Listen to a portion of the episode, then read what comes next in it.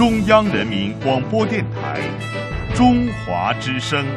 中央人民广播电台中华之声。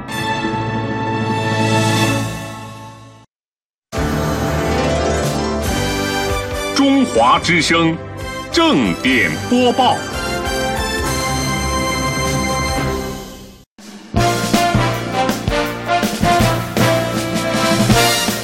欢迎您收听这一时段的中华之声正点播报。各位好，我是谭论。各位好，我是嘉华。本节新闻开始，一起来关注一下天津滨海新区爆炸事故的后续报道。在十六号的下午，国务院总理李克强代表党中央、国务院，代表习近平总书记赶赴天津港八幺二瑞海公司危险品仓库特别重大火灾爆炸事故的现场，看望慰问消防队员、救援官兵和伤员以及受灾群众，部署下一步的救援救治、善后处置和安全生产工作。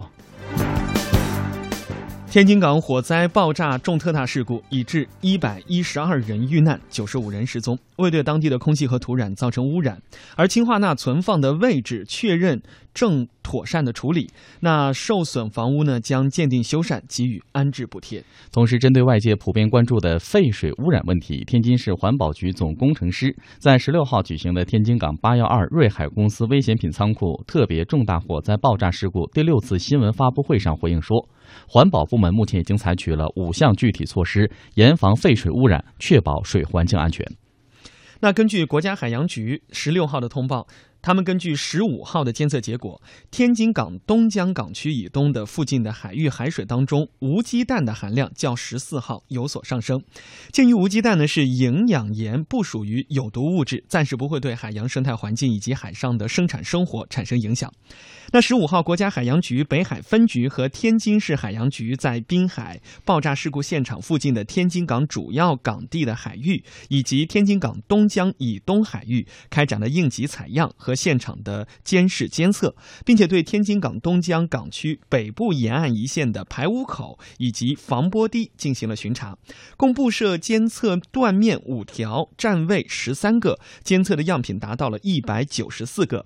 根据监测的结果呢，天津港港池以及周边海域海水当中酸碱度、溶解氧以及化学需氧量、油类、活性的磷酸盐、硫化物、有机。碳还有多环芳烃等指标呢，跟往年同期相比没有出现异常，氢化钠以及挥发分没有检出。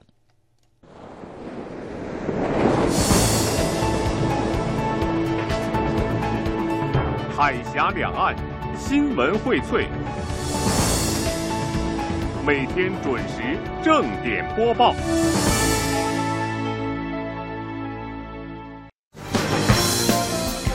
好，再来关注两岸新闻。八月十九号至二十一号，二零一五年中国海南七仙温泉戏水节将会在保亭县举办。届时，台湾屏东市调解委员会、台湾少数民族歌舞团等三个参访团共七十多人，将会到保亭黎族苗族自治县与当地民众一起戏水狂欢。琼台两岸少数民族同胞还将会举办丰丰富多彩的文化交流活动。据悉，保亭海峡两岸交流基地建成之后，已经成为海南对台交流的一个重要窗口。基地挂牌至今，共接待了海峡两岸各界人士一百五十批，两千七百三十人次。二零一五年上半年，已经接待台湾的参访团三十批，二百四十多人次。本届七仙温泉戏水节的活动呢，设保亭县城主会场和亚诺达景区。槟榔谷景区分会场，届时呢，在主会场将会举行包括戏水节的开幕式、大型综艺歌舞晚会、琼台两岸少数民族交流活动、传统的民俗戏水活动、民族美食大展示，以及非物质文化遗产展示和技艺比赛等活动。十五号，位于平潭金井湾片区的台湾创业园开园，目前已经有三百七十八个创业项目登记入驻，主要是来自台湾的创业项目。十五号，青海省委书记、省人大常委会主任骆惠宁在西宁会见了台湾海峡交流基金会董事长林中森一行。根据了解，近年来青海与台湾经贸合作不断扩大，人员往来增多，交流日益密切。今年上半年，青海对台进出口贸易同比增长了百分之四百。去年西宁至台北的包机直航开通之后，来青赴台旅游快速增长。今年一至七月，增幅达到了百分之五十左右。骆惠宁欢迎林中森董事长来青参观访问，回顾了青海和台湾间高层交往的情况。他说，海协会、海基会在推动两岸关系和平发展上发挥着重要作用。玉树强烈地震发生之后，台湾同胞踊跃捐款捐物，海基会积极组织协调，为灾后重建提供了有力帮助，充分体现出了两岸一家亲的骨肉亲情。福建省旅游局近日发布消息，就台湾导游领队在福建自贸试验区执业有关问题，制定台湾导游领队在福建自贸试验区执业实施方案，方案自发文之之日起实施，试行期为一年。本台记者陈庚报道，在二零一五台湾高校招收大陆本科生当中，台湾名传大学共录取了一百五十四名，蝉联录取陆生人数最多的大学。近日，该校在厦门举行了大陆新生欢迎会，就学生和家长们关心的学习生活问题进行了介绍和交流。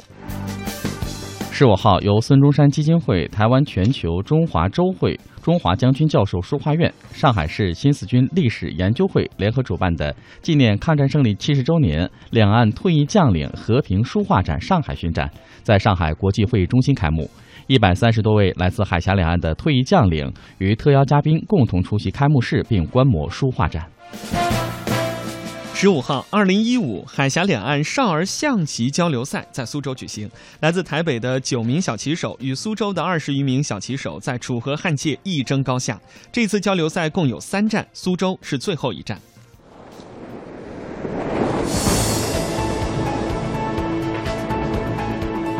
海峡两岸新闻荟萃，每天准时正点播报。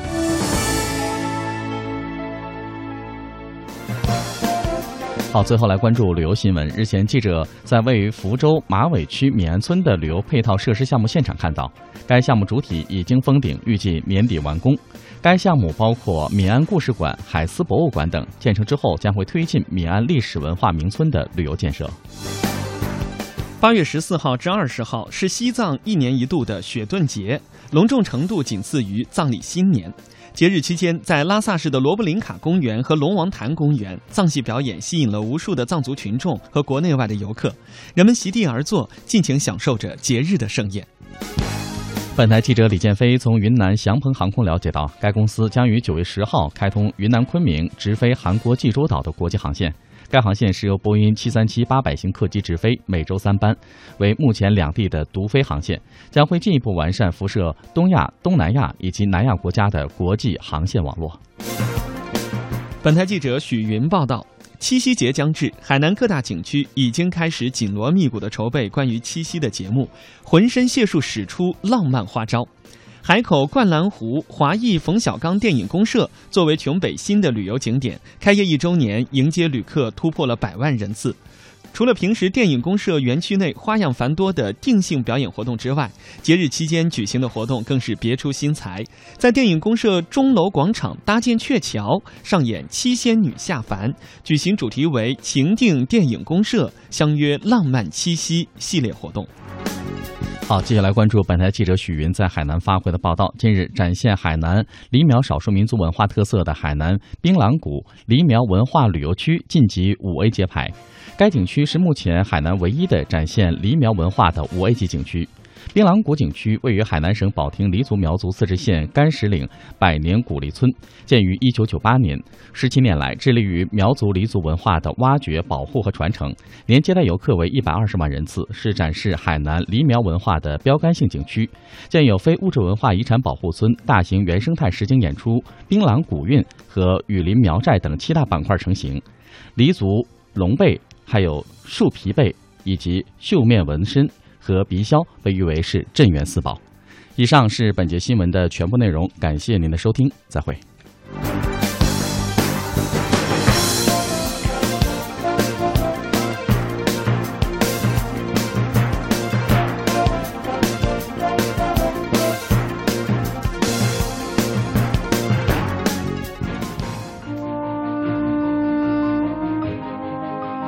真实报道，客观评价。洞悉两岸风云，人文关怀，专业资讯，创造温馨生活。中华之声，新闻综合频道。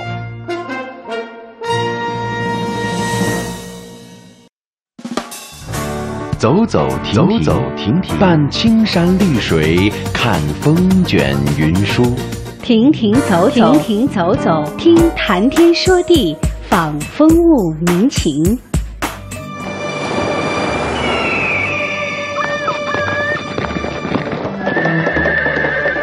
物我两陶然，乐游在神州。乐游神州。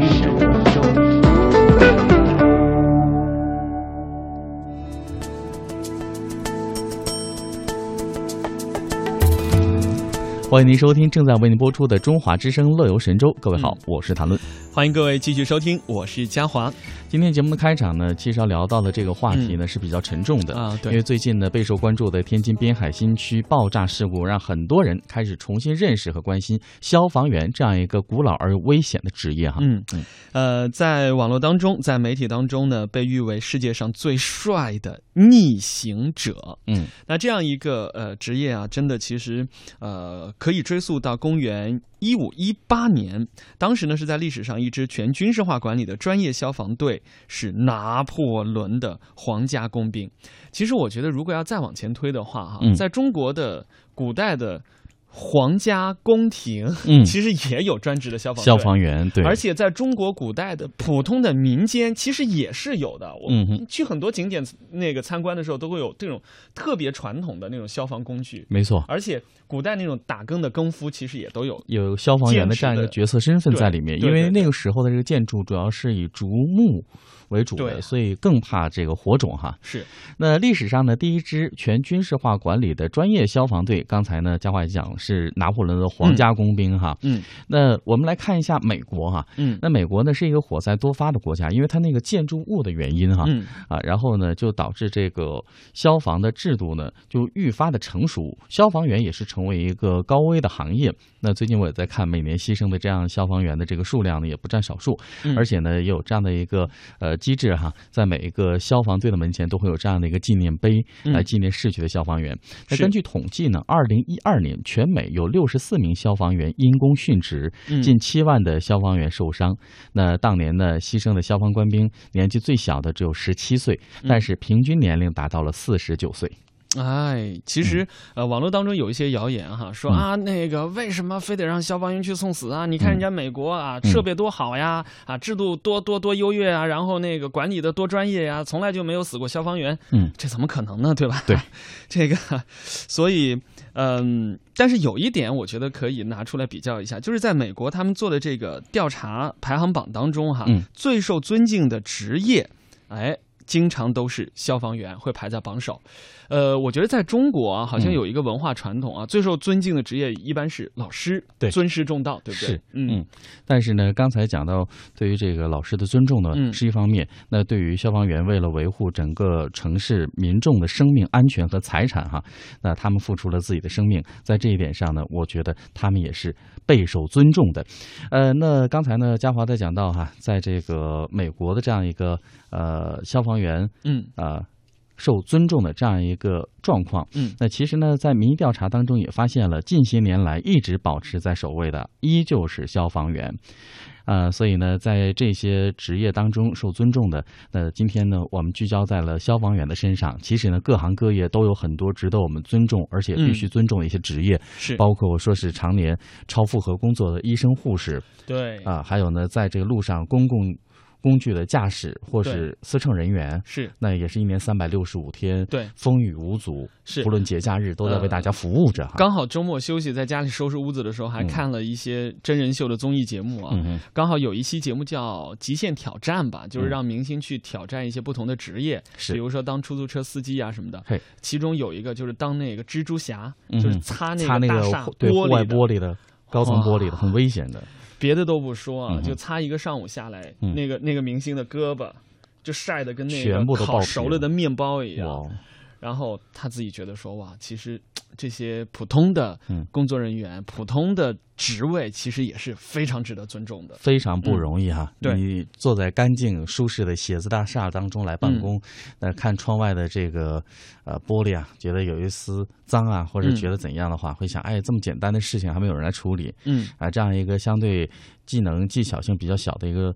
或者是无技能的一个专业哈啊啊，为什么要给那么高的薪水等等？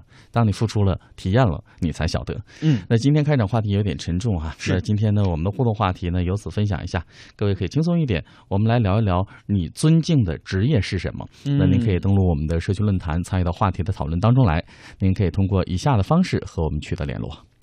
乐游神州首播时间每天上午的十一点十分，重播时间每天晚上的二十二点十分。我们在台湾地区的中波收听频率是 AM 五四九、AM 七六五、AM 八三七和 AM 幺幺幺六。福州、莆田、泉州东部沿海部分地区以及马祖的朋友，您可以收听调频 FM 一零二点三。厦门、漳州、泉州南部地区以及金门的朋友，您可以选择调频 FM 九十四点九。我们的全球收听网址三 w 点 hello tw 点 com，或者是登录中广网三 w 点 cnr 点 cn，点击中华之声来收听我们的在线直播或往期节目点播。来信请寄北京二一零五信箱，乐游神州栏目组收，邮编一零零八六六。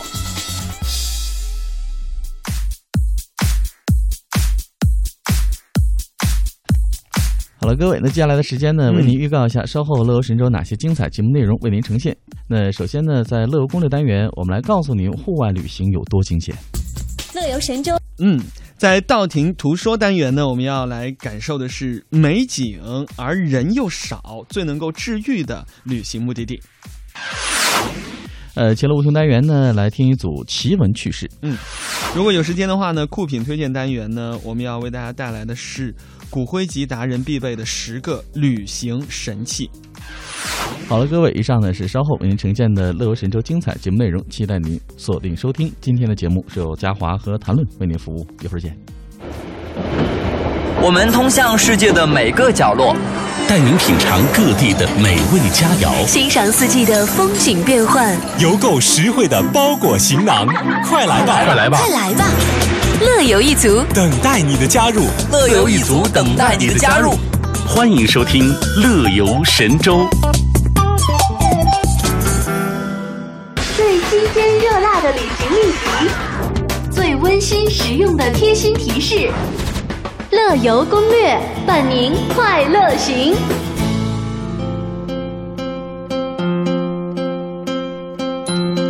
现在呢，很多朋友都喜欢户外旅行哈、觉得很酷，特别是自己开着车，带上帐篷，带上老婆和狗，这是一定要的，啊啊啊！对不对？标配嘛。也可以带上老婆跟孩子。没结婚的只能带狗。呃，但是呢，千万哈，各位不要觉得你穿上一双登山鞋，背上一个登山包，嗯啊，能够来一次说走就走的户外旅行，嗯就已经全够了哈。其实呢，户外旅行还是存在着很多危险在其中的啊。在近些年的新闻报道当中呢，我们也不少看到一些驴友在户外，比如说迷路的，或者是遭遇到这个野兽的、毒蛇的。又说回来了，不要啊给消防队员添麻烦呀。哎，没错，公共这样的一个资源哈，到最后还是他们去救啊。呃，但是也没办法，谁也不想遇到困难，哎啊！但是呢，接下来我们听听户外达人王华山，他给大家介绍的户外的这样的一些惊险的状况。那大家好好学习一下对，给各位提个醒吧嗯啊！那希望各位能够出行平安了。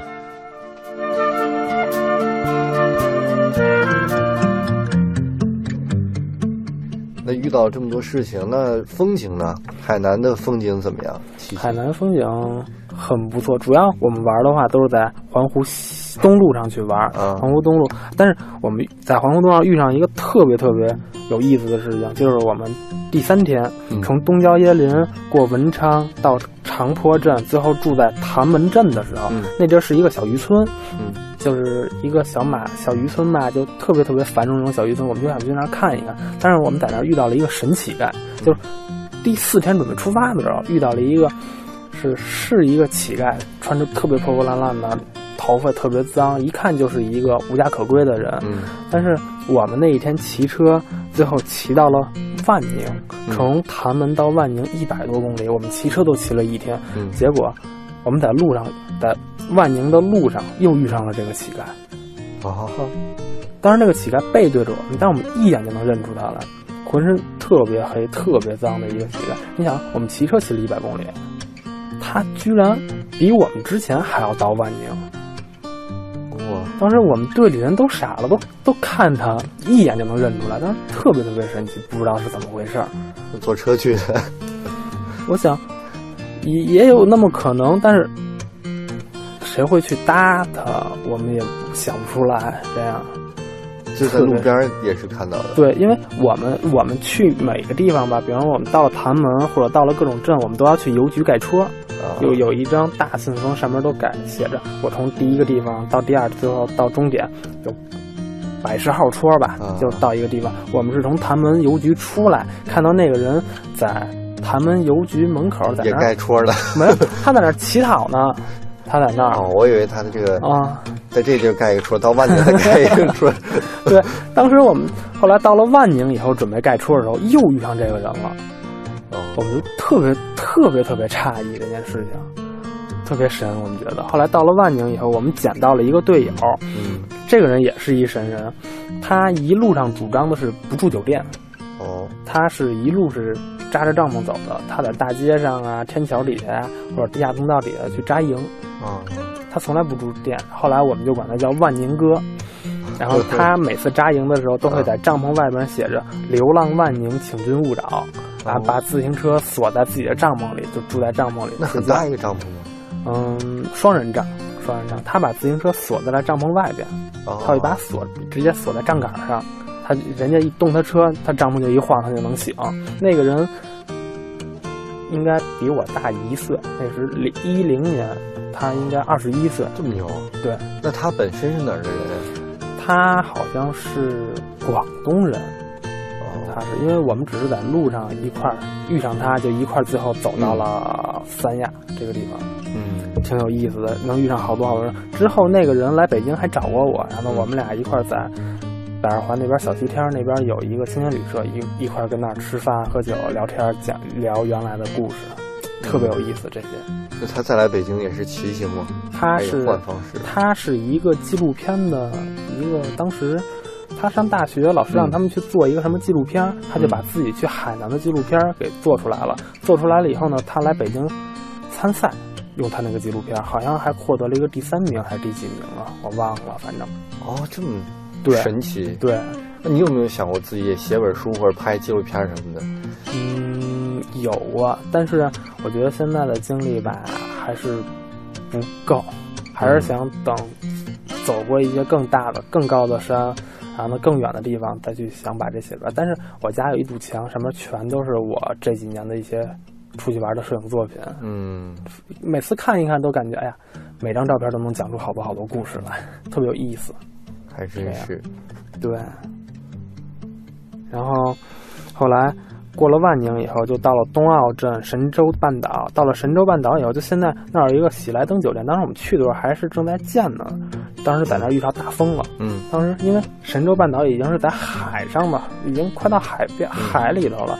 他说遇上大风，那时大风得有九到十级的那种样子。因为我们看那次刚好要来台风了，当时当时我们什么都没有，那神州半岛上连个房子都没有。嗯，后来我们骑着车就开始在那儿。躲风，就感觉那棵树，它那有棕榈树啊，或者什么树，都已经拦腰吹断了，都已经。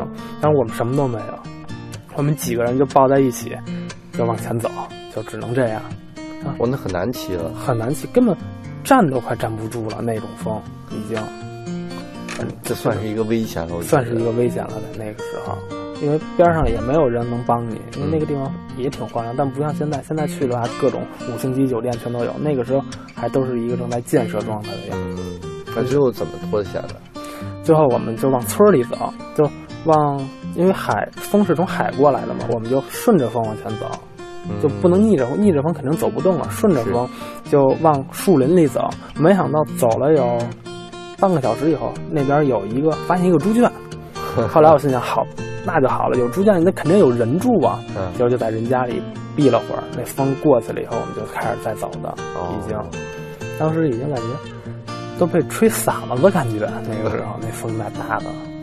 那你像一般开车出去旅行都有那个导航，你们也是靠导航吗？有，我买了一个 GPS，是一个高明的一个 GPS，它比一般手机的要好很多，是吧？对，它是属于卫星定位，就是你开机以后，天上有十几颗卫星，然后呢，它通过卫星去给你定位。但咱们手机的 GPS 属于基站定位，嗯，如果你身边有基站，它才能给你去定位。但是如果没有基站、没有信号的情况下，你就没法去定位。但是这个地方这个东西的好就好在，你可以不用基站，嗯，你随便在地球上的任何地方，只要有卫星能连通到你的这个 GPS 上，你就能知道自己在哪儿。那它是像地图那种你自己看，还是像车载似的？什么下一个路口往左、往右？那是自己看的，手持机那个自己看。对，因为 GPS 这个东西它是分两大类，一个是手持机，还有一个是车载机。嗯，就比方说，说是那个轮船，就开自己开帆船，或者有人自驾的话，它的手持机的话，就是你能拿到，它会给你自动播报。嗯，但是呢。手持机的话，就是说你只能拿在手里看你自己走的位置，根据自己去的地方不同，选择不同的 GPS。那也挺难的，还得看，真的要认识地图，看地图，知道哪有什么村子，然后自己选择线路往那儿走。对，因为它那个地那那种东西会非常好，它能让你看等高线。它专门就比方说你要在荒郊野岭没有路，就比方说咱们长安街啊没有这种路，你就只能去看等高线。看等高线前面有座山，哦，知道前面这是这座山，那是那条沟，你就顺着那条沟往前走，大概知道几百米、几百米的往上爬。这个东西，这是也是等我后来几年我才学会的一项，算是一项本领吧。那你有真的是没有按着里面的路走，是自己看靠判断等高线走出来的一条路那种走吗？嗯，像是在这种。城市里骑行的话是基本上没有的，除非是爬山啊，爬山会用得到，才会用得到这种真正的等高线，通过等高线来去判断你这条路是往前走还是怎么怎么着，这样。这判断不好很危险，本来这这么高这么高，突然就哗就下去了。对对，有过有过，原来在那叫赤城那边有一个百里赤壁，那种丹霞地貌的百里赤壁。那很陡啊，很陡很陡。当时是因为我一我一个队友，我们两个人的 GPS 的数据没有更新，就他的更新了，可能我的没有更新，但我们俩的数据是不一样的。到了那儿以后才发现，然后呢，一个说往这边走，一个说往那边走，结果往那边走，再走五六米吧，就是一个四百多米的一个悬崖。我的天！然后后来。因为那时候我车坏了，啊，已经是晚上了七六七点钟了。当时，当时大家就想着下车下车。后来就大家就照着那个 GPS 走，先照着我的 GPS 走，结果走走走走到那边是一个悬崖。后来当时我们还在悬崖照张相，然后后来到了夜里我们也没下去。还有闲心照相，这要是你们车速快看不到，而且还夜里，那就很有可能折下去了。对对对，但是那个地方就是，嗨，草。都快比人高了，我们也骑不起来，只能推着那辆车往上走，那样的。这草救了你们。对对对，然后呢，后来下撤的时候，当时我们已经是十快十一点了，才找到最近一条下山的路。走到一半时，忽然发现有一个电线杆子。后来我们我就说，就不是那种那种高压电线，就纯属那种村里的那种供电的那种电线杆子。后来我们就想，好。既然咱们有看见电线杆子了，附近肯定有村儿，咱们就按照电线杆子往前走。结果走了有半个小时，然后呢，就听到狗叫了。嗯，听到狗叫了以后呢，那村里人就出来了，就把我们正好给救下来了。当时，那你当时会不会觉得很害怕？当时特别害怕，真是。现在要说不害怕，那都是装的。要我说，那那下不来会怎么样后果？那只能在山上冻一宿，等第二天早上天亮了再去找路下山。要不就是按照，因为我们去的话有 GPS，GPS 会有航迹，你走到哪儿它都会给你画出来。实在不行，我们就按照 GPS 航迹再退出来。嗯，这样的话就能走回到原来的地方了。嗯，这样。其实到那个地方打电话也是没有用啊，没有用，没有信号了，连信号都没有。对对对，那个地方在山里。我觉得还好是。有一个队，大家可以互相鼓励。只要一个人，我就很容易就崩溃了。对对，大家都互相鼓励着，然后他说骑慢点啊，前面有沟啊什么。因为我们手上有手台，就离远了的话，拿手台喊就能给人喊回来。这样子，装备都必须得有，要不，其实，在户外来说的话，装备是最主要的吧。啊，也再主要的就是人的一些想法、一些信念。我觉得他也是挺锻炼人的。可能一个一开始没有那么强的信念的人，嗯、但是经过这一圈的锻炼，可能信念会变得很强。对。曾梦想仗剑走天涯，看一看世界的繁华。年少的心总有些轻狂，如今你四海为家，曾让你心疼的姑娘，如今已悄然无踪影。爱情总让你渴望又感到烦恼，曾让你遍体鳞伤。滴滴滴滴滴等待，滴滴滴滴滴滴滴哒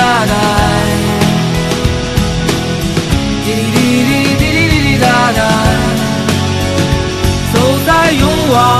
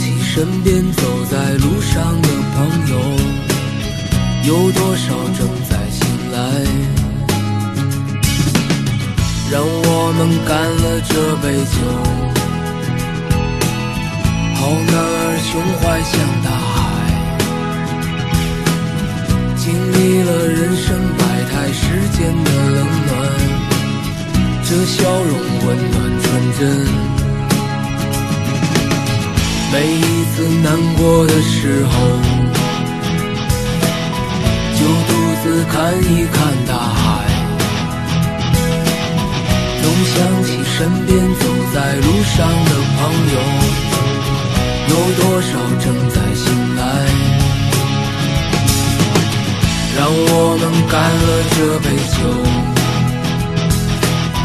好男儿胸怀像大海，经历了人生百态世间的冷暖，这笑容温暖纯真。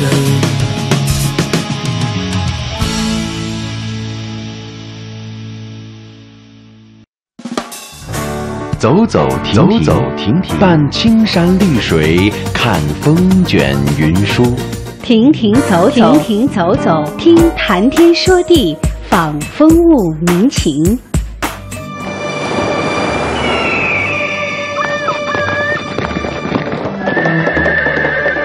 物我两陶然，乐游在神州。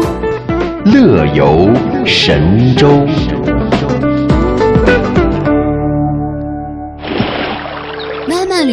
何以为乐？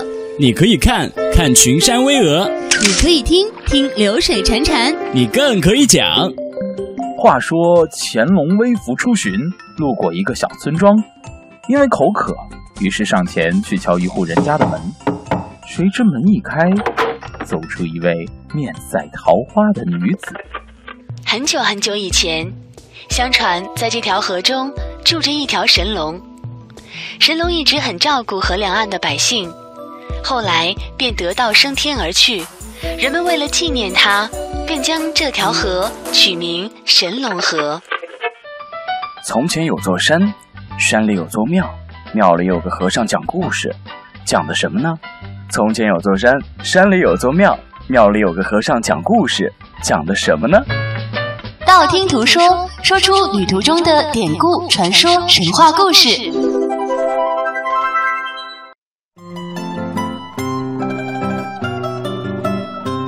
在今天的道听途说单元呢，嘉华和谭论带您去看一看这景美人少的旅游景点有哪些。嗯首先呢，为您推荐的是越南大乐怡情养生的万花之城哈。哦，还有这么个城？对，那很多呢。度蜜月有情调的朋友都会选择来这里，嗯，那这是无数去过的朋友对于大乐的评价，那简直是太勾人了，嗯也是太对情人在一起待的地方了。那如果在大乐呢，适合的停下来住上一段时间，色彩斑斓的欧式小房子点缀在花丛当中。如果不和你说，你会觉得自己仿身是在法国南部的小镇当中。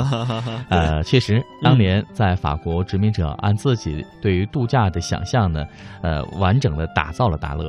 呃，这里是一个近乎完美的世外桃源，嗯，松林，还有花团紧簇的这样的一个景象呢。让你觉得这里真的是一个可以度假，而且是跟心爱的人在一起的一个美好的天堂。是，那这里不会太热，也不会太冷，所以温度适宜啊。是，我们来看一下啊，去到这个万花之城的驴友有什么样的治愈系的体验哈？嗯，是这么写的：住下来吧，这里有美丽的天主教堂。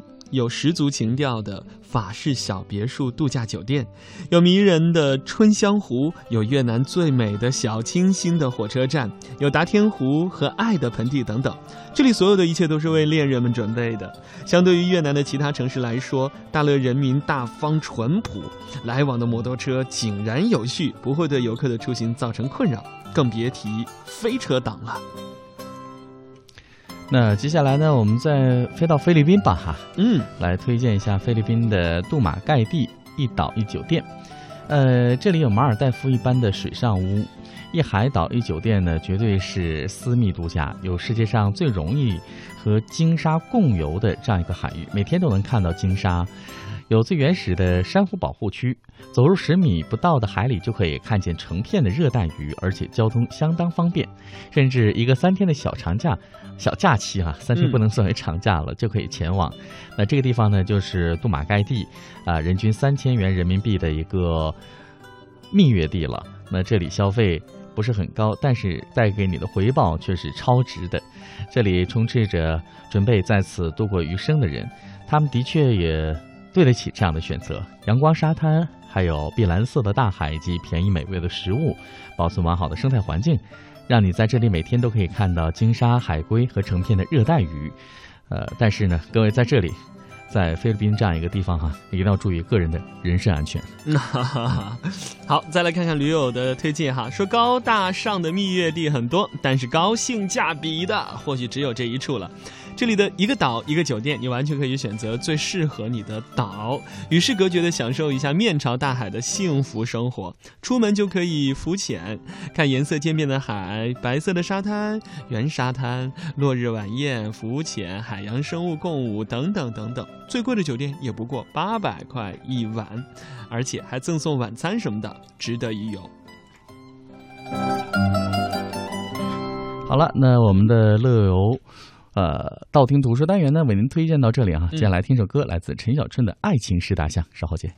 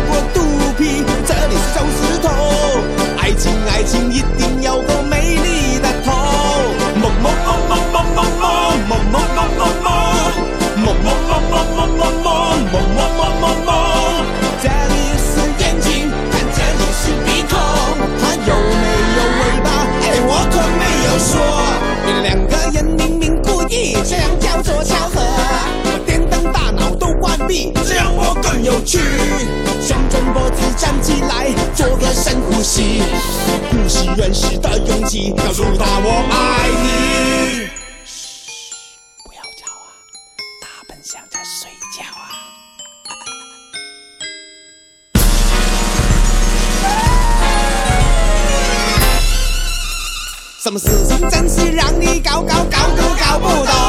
睁着眼睛来来，大家看，还是看不透。爱情的形状到头来究竟是什么？下次面对大象，你仔细伸手摸。我们谈的爱情，应该算是哪一种？睁着大大的眼睛，其实都闭着。小心，小心，小心，小心，伸出你的手。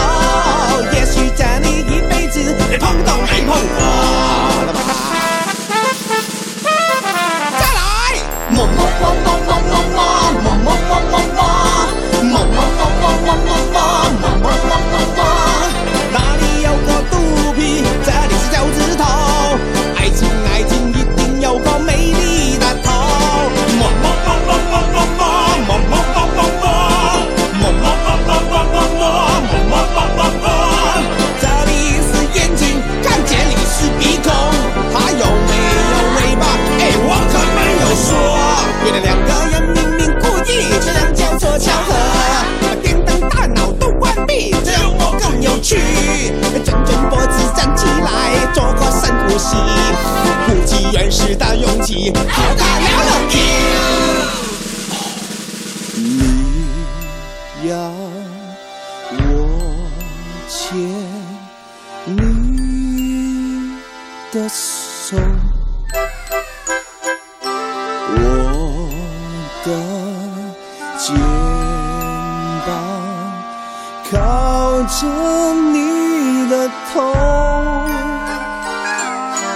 you.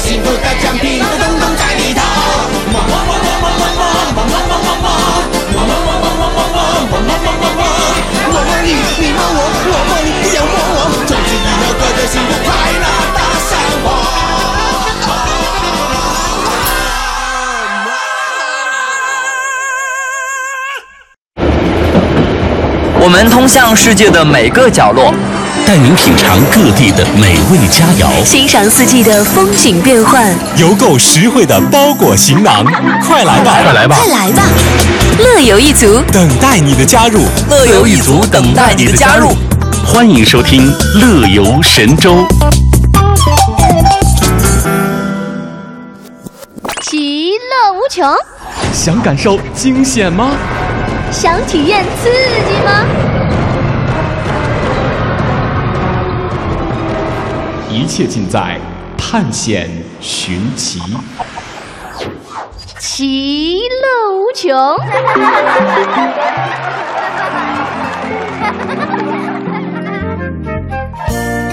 旅游呢是一个接触大自然的好机会哈，那当然呢也是一个放松身心的好时机。嗯那这其中一定有不少有趣的事情。那接下来呢，嘉华谈论为各位来说几件有趣的出行事件。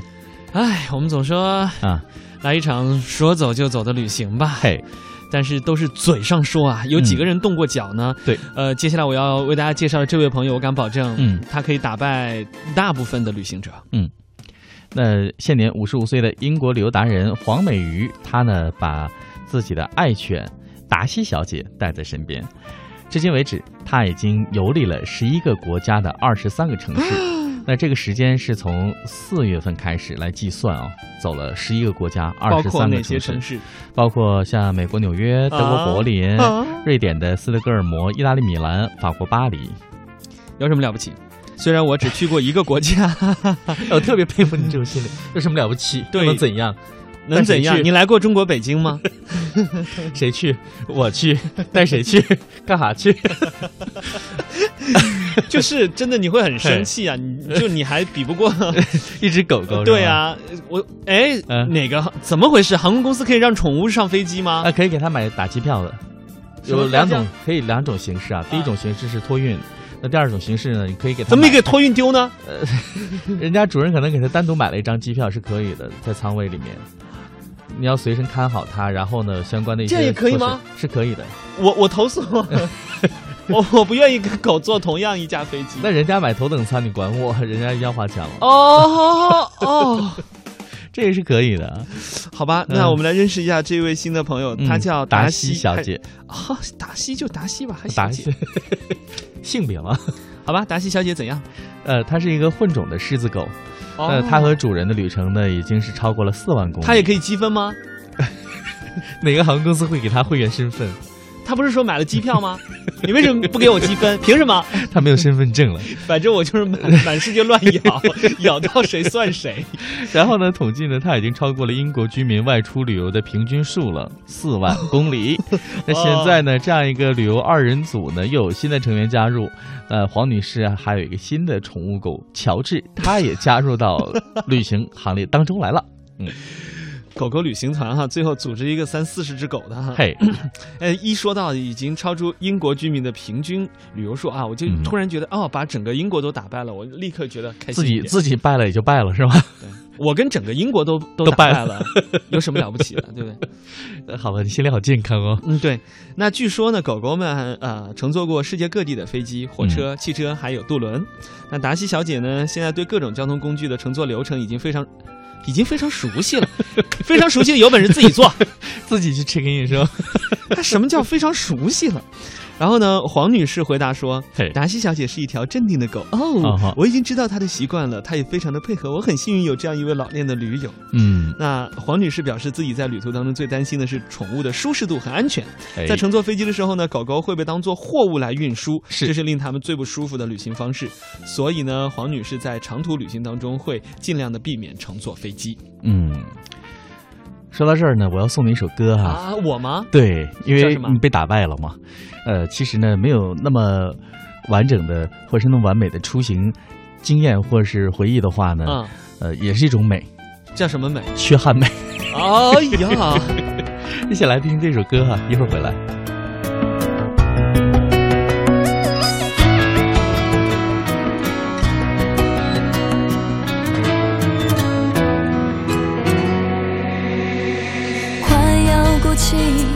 到最后一天才会发现，所有问题一旦热情冷却，特别明显。被时间瓦解或消灭我们之间冷与空洞的表面，拒绝被爱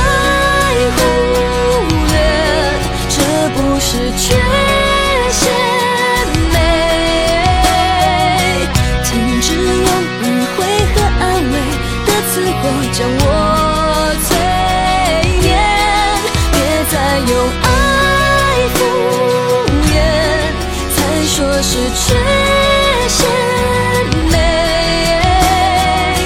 放弃睁一眼闭一眼的哲学，不说再见。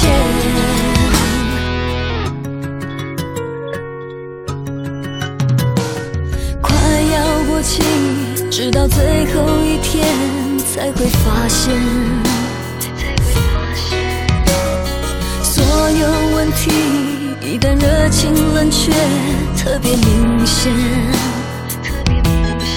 被时间瓦解或消灭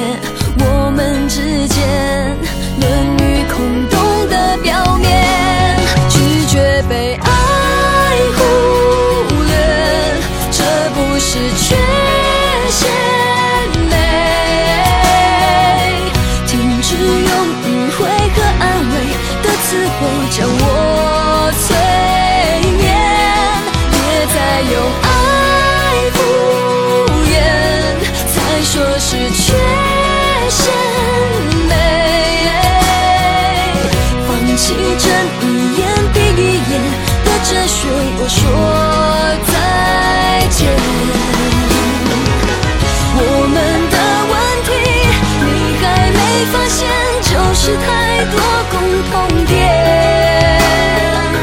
继续走下去，势必有重演。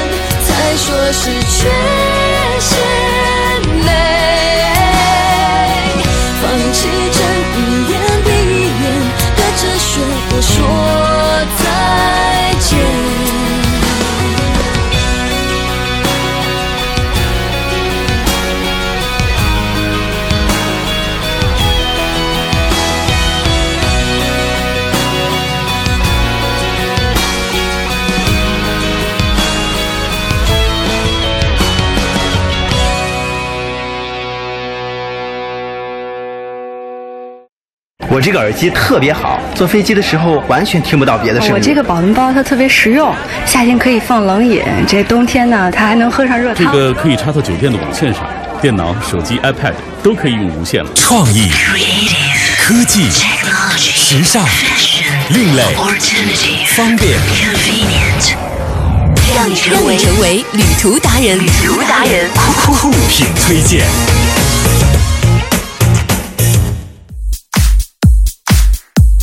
好哈来了，酷品推荐。那为各位出行在路上的朋友，我们推荐一些很好用的小玩意儿。那这些呢是好用不贵啊，有的还能救命哈。哇，那么夸张？对，就例如说我们说的第一个东西，就是一个胶皮的小门挡。那在一些治安不是特别好的地方呢，那如果你要是在酒店睡觉的话，这样一个胶皮的小门挡就非常重要了。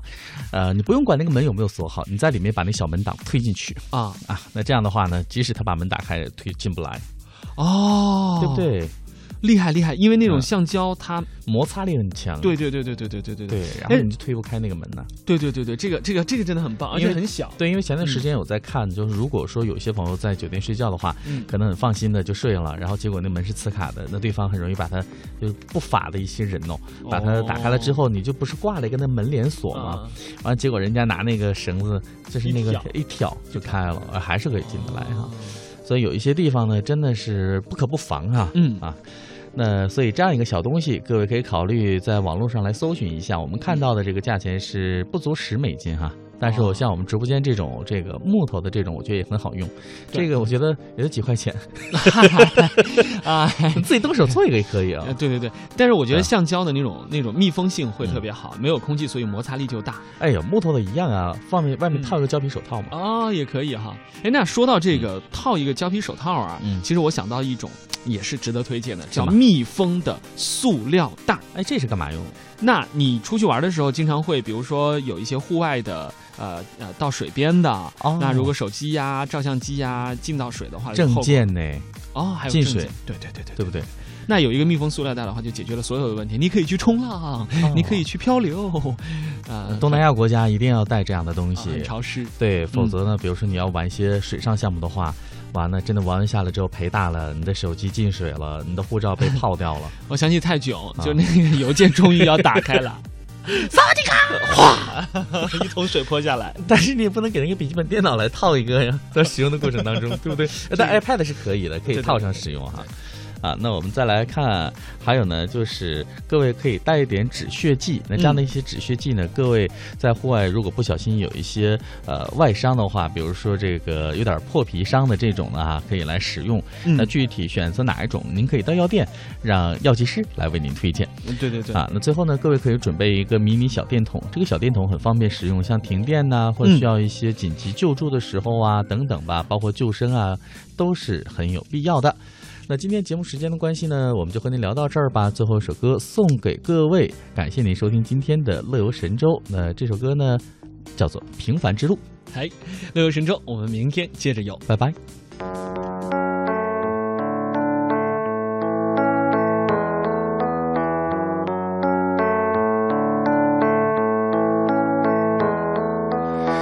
徘徊着的，